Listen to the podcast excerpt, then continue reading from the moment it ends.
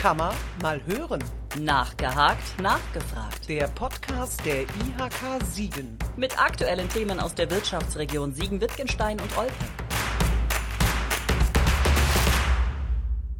Hallo und herzlich willkommen zu einer neuen Podcast-Folge der Industrie- und Handelskammer Siegen. Heute wieder mit mir. Mein Name ist Chantal Kleinschmidt. Und ich habe mir einen Gast eingeladen, der mit mir heute über ein ja spannendes und sehr aktuelles Thema reden wird.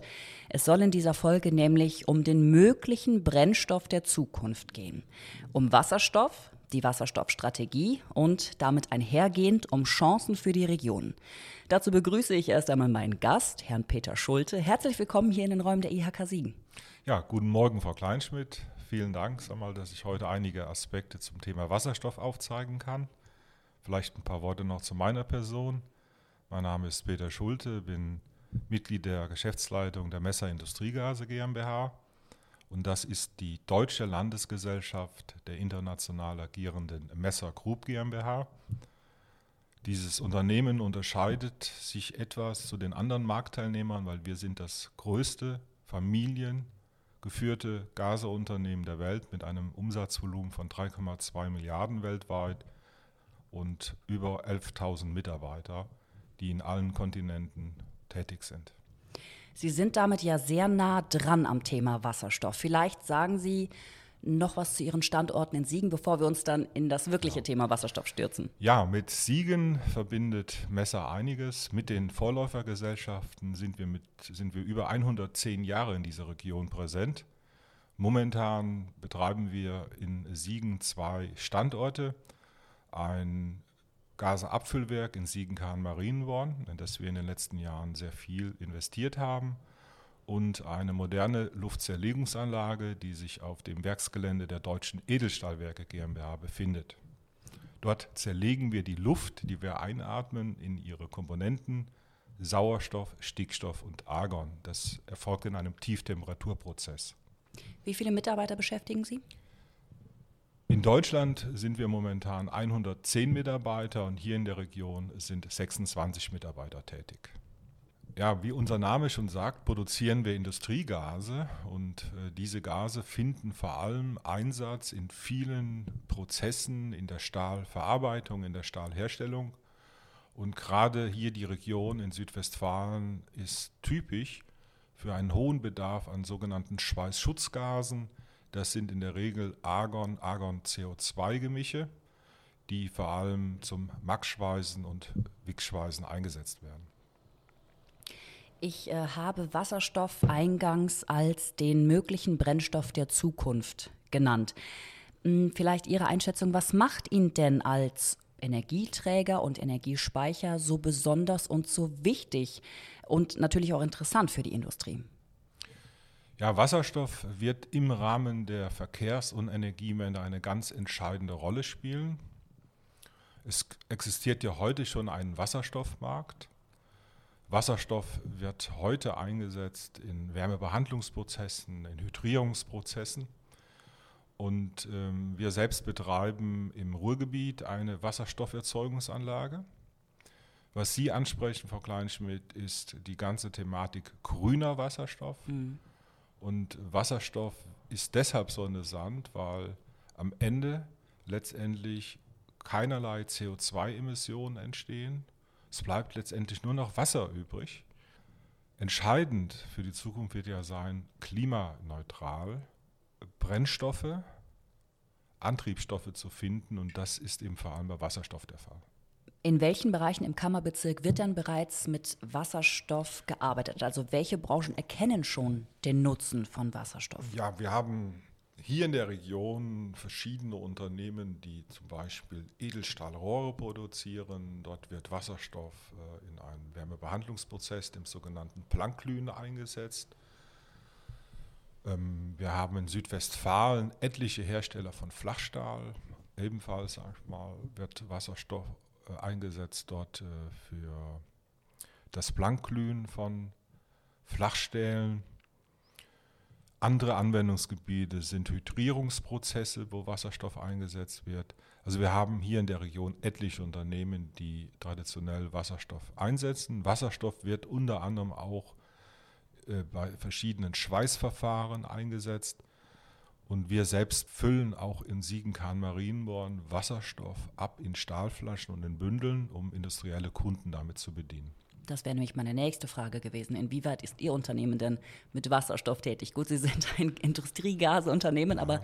Wasserstoff äh, ist ein für uns wichtiges Arbeitsgebiet, äh, weil wir vor allem große Unternehmen, die Wärmebehandlungsprozesse durchführen, auch mit Wasserstoff in Bündeln oder aber auch per Trailerfahrzeug bedienen. Dann sind bei diesen Kunden Tankanlagen vor Ort installiert und von diesen Tankanlagen wird dann Wasserstoff in die Prozesse abgegeben. Ähm, es ist noch gar nicht so lange her, da hat die Bundesregierung eine nationale Wasserstoffstrategie beschlossen. Das war im Juni 2020 und zwar, wie Sie es eben ja auch schon sagten, um eine erfolgreiche Energiewende auf den Weg zu bringen mit Bezug auf Versorgungssicherheit, Bezahlbarkeit, Umweltverträglichkeit.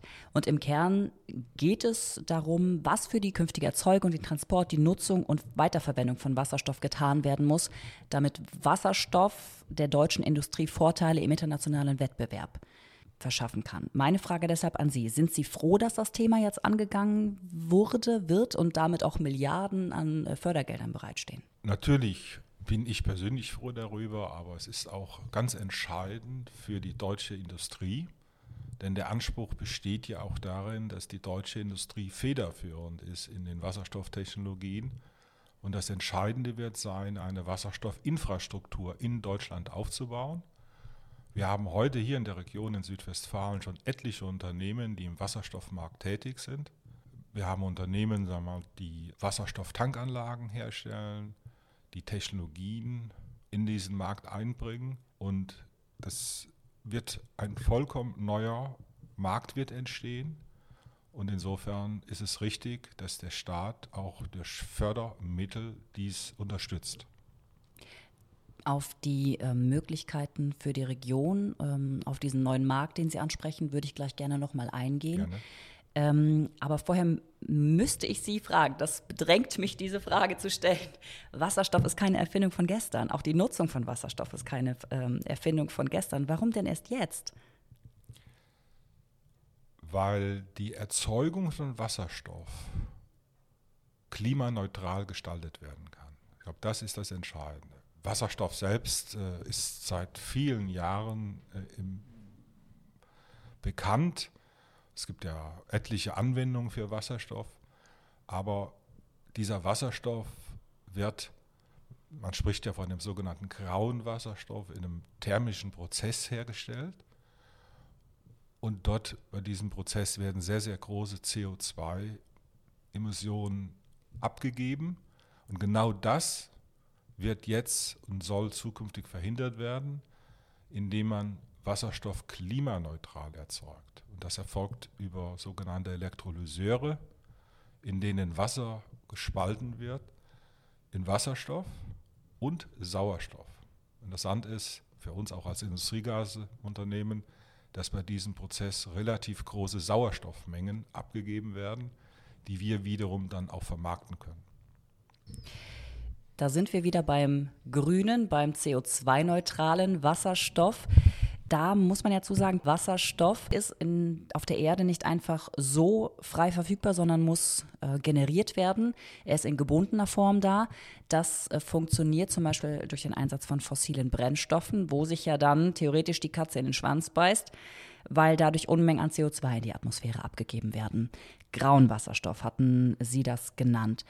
Dann nannten Sie aber auch grünen Wasserstoff und es gibt wahrscheinlich noch mehrere Abstufungen. Es hat sich im Rahmen dieser Klima- und CO2-Diskussion eben eingebürgert, den Wasserstoff nach verwendeten Herstellungsverfahren mit Farben zu belegen, obwohl Wasserstoff ja letztendlich ein farbloses Gas ist. Der graue Wasserstoff das ist eigentlich, das sind die traditionellen Verfahren eben, in denen in der Regel Erdgas oder Methan unter Hitze in Wasserstoff und CO2 zerlegt wird. Aber dieses CO2 gelangt ungenutzt in die Atmosphäre. Pro Tonne erzeugten Wasserstoff entstehen ca. 10 Tonnen CO2. Mhm. So produzierter Wasserstoff wird halt als grauer Wasserstoff deklariert. Grüner Wasserstoff, über den wir ja heute hier sprechen, wird erzeugt durch die Wasserspaltung in sogenannten Elektrolyseuren. In diesem Elektrolyseur wird äh, unter Einbringung von relativ großen Strommengen Wasser zerlegt in die Komponenten Wasserstoff und Sauerstoff. Diesen erzeugten grünen Wasserstoff, der ist dann als klimaneutral zu bezeichnen und das ist eigentlich der Weg der Zukunft. Das Problem ist, dass eben der Energiebedarf, der Strombedarf sehr hoch ist. Und natürlich der Strom, der für diesen Prozess eingesetzt wird, dann auch klimaneutral erzeugt werden muss. Also haben Sie theoretisch einen, einen doppelten Anspruch. Es muss für grünen Wasserstoff auch grüner Strom her. Das ist die eigentliche Herausforderung. Es gibt ja hier in der Region ein Projekt, was initiiert wurde durch die Wirtschaftsförderung der Stadt Siegen namens Hyloxy. Da geht es konkret darum, eine Wasserstoffinfrastruktur hier in Siegen aufzubauen. Der Plan ist, einen Elektrolyseur zu errichten und über ein Pipeline-Netz Wasserstoff dann zu Anwendern zu führen, aber diesen Wasserstoff dann auch zukünftig zu verwenden in Tankstellen für die Betankung von Fahrzeugen, die im Nahverkehr eingesetzt werden, für Fahrzeuge, die im öffentlichen Nahverkehr, Klammer auf, Busse eingesetzt werden und sogenannte Flurförderfahrzeuge für, für die Betankung von Gabelstaplern. Okay. Ähm, ich würde gleich gerne nochmal auf die Elektrolyseure eingehen, dass Sie mir das ja. vielleicht einmal kurz weiter erklären. Aber vorher möchte ich noch einmal auf die Farben zurückgehen. Mhm. Grau und Grün hatten Sie erwähnt. Es gibt aber auch noch Türkis und ich glaube Blau. Ja, blauer Wasserstoff. Blau nennt man den Wasserstoff, der traditionell wie der graue Wasserstoff hergestellt wird, bei dem aber das entstehende CO2 gebunden und nicht in die Atmosphäre abgegeben mhm. wird. Bei der Herstellung von Wasserstoff durch thermische Spaltung von Methan entsteht kein CO2, sondern fester Kohlenstoff. Dieser Wasserstoff wird dann als türkiser Wasserstoff bezeichnet. CO2-neutral ist dieses Verfahren aber nur, wenn die thermische Energie aus erneuerbaren Energiequellen stammt und der Kohlenstoff dauerhaft, nicht verbrannt wird. Okay. So viel zu den Abgrenzungen. Wir sprechen aber über grünen Wasserstoff, der mit grünem Strom erzeugt wird, per Elektrolyseure. Genau. Vielleicht erklären Sie das Wort noch einmal. Also in einem Elektrolyseur wird unter Einbringung von großen Strommengen Wasser zerlegt in die Komponenten Wasserstoff und Sauerstoff. Es gibt hier in der Region ein Projekt namens Hyloxy. Da geht es konkret darum, hier in der Region einen Elektrolyseur zu errichten und über ein Pipeline-Netz Wasserstoff zu Anwendern zu transportieren oder aber Wasserstoff per Trailerfahrzeug. Das ist im Übrigen die traditionelle Transportlogistik von diesem Elektrolyseur zu Tankstellen zu transportieren, um in diesen Tankstellen dann zum Beispiel Fahrzeuge mit Wasserstoffmotoren zu betanken, die im Nahverkehr eingesetzt werden, oder Fahrzeuge oder Busse, Stichwort öffentlicher Nahverkehr, oder aber Flurförderfahrzeuge wie zum Beispiel Gabelstapler zu betanken. Apropos Tankanlage, es gibt auch eine Wasserstofftankstelle in Siegen. Eine. Ja, es gibt eine Wasserstofftankstelle, die auf Initiative der Wirtschaftsförderung der Stadt Siegen vor gut zwei Jahren errichtet wurde. Ähm, diese Wasserstofftankstelle befindet sich ja oberhalb des Leimbach-Stadions in dem neuen Gewerbegebiet. Momentan ist es leider Gottes so, dass hier in der Region sehr wenige Wasserstofffahrzeuge oder wasserstoffangetriebene Fahrzeuge existieren. Und die Auslastung dieser Wasserstofftankstelle hat noch viel Luft nach oben. Schön, dass Sie es so mhm. so nett benennen. Okay. Ähm, gehen wir da mal auf, äh, auf diese Trailerfahrzeuge ein. Bisher wird Wasserstoff ja ähm, von aus dem Ruhrgebiet, glaube ich, weitestgehend hergeschafft sozusagen. Ähm, aber so ganz klimaneutral ist das ja auch nicht. Das ist das Kernproblem, denn diese heutige Transportlogistik äh, ist wirklich zu hinterfragen.